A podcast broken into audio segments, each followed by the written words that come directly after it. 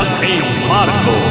De maneiras que este fim de semana aconteceu o seguinte: eh, estava eu pacatamente a fazer compras num grande supermercado da capital, eh, analisando as prateleiras do pão, quando sinto dedos trêmulos tocarem-me nas costas. Ora, quando isto acontece, naquele eh, breve segundo antes de me virar, eu penso sempre: ora, aí está, mais uma jovem e bela fã nervosa, ansiando por dois dedos de conversa com o seu grande ídolo da comédia, que, portanto, seria eu. Quando me vir, nunca é isso, mas neste caso a coisa foi ainda mais extrema. Eu sinto as pancadinhas de dedo nas costas e quando me vir está uma senhora com cerca de 50 centímetros de altura e 152 anos de idade que, com um olhar intrigado, me pergunta: Tem tostas embaladas? E a única coisa que eu fui capaz de responder foi: uh, Não sei, minha senhora, não, não sei.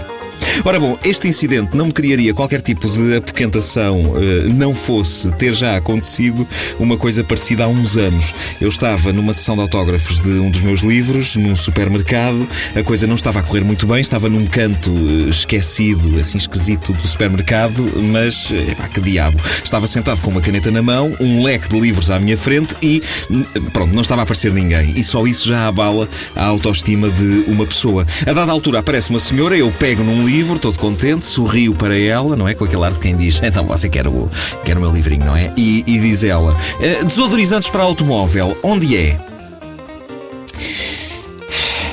E o mais extraordinário é que eu respondi à senhora. Eu disse, uh, são ali naquele corredor, o terceiro, à esquerda.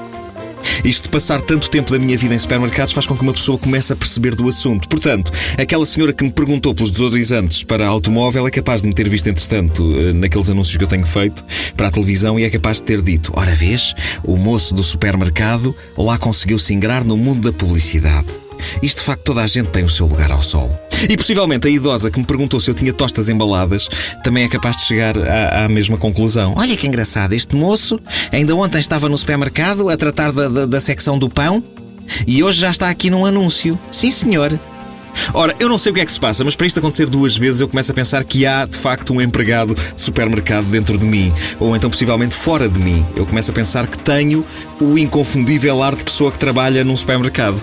Eh, por alguma razão as pessoas vêm ter comigo pedir-me ajuda para encontrar desodorizantes para carro e uh, tostas embaladas. E deve ser um ar tão forte que eu nem sequer preciso de estar vestido com roupas de empregado de supermercado. Por exemplo, este fim de semana, quando a idosa me perguntou se eu tinha tostas embaladas, eu estava a usar uma t-shirt e umas calças de ganga absolutamente normais. Os empregados daquele supermercado usam todos camisa às riscas e calças escuras. Mas, por alguma razão, eu emano estilo de, de, de empregado de supermercado.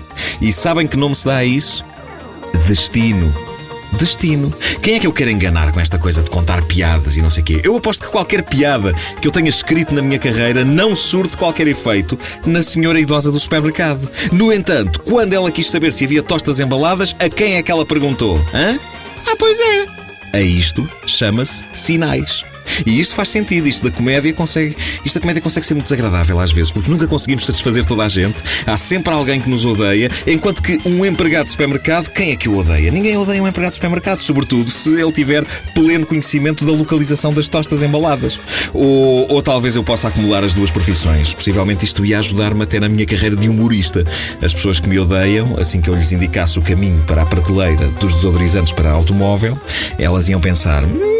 O gajo não tem piada nenhuma, mas se não fosse ele, o meu carro ainda hoje cheirava a suor e a urina. Uh, da próxima vez que o ouvir contar uma piada, vou-me rir. Porquê? Porque ele indicou uma prateleira onde estão os pinheirinhos de pendurar no retrovisor. E Deus o abençoou por isso, Nuno Marco. Deus o abençoou por isso. Não ouviram desde o início? Querem ouvir outra vez? Ouçam esta rubrica em podcast antena3.rtp.pt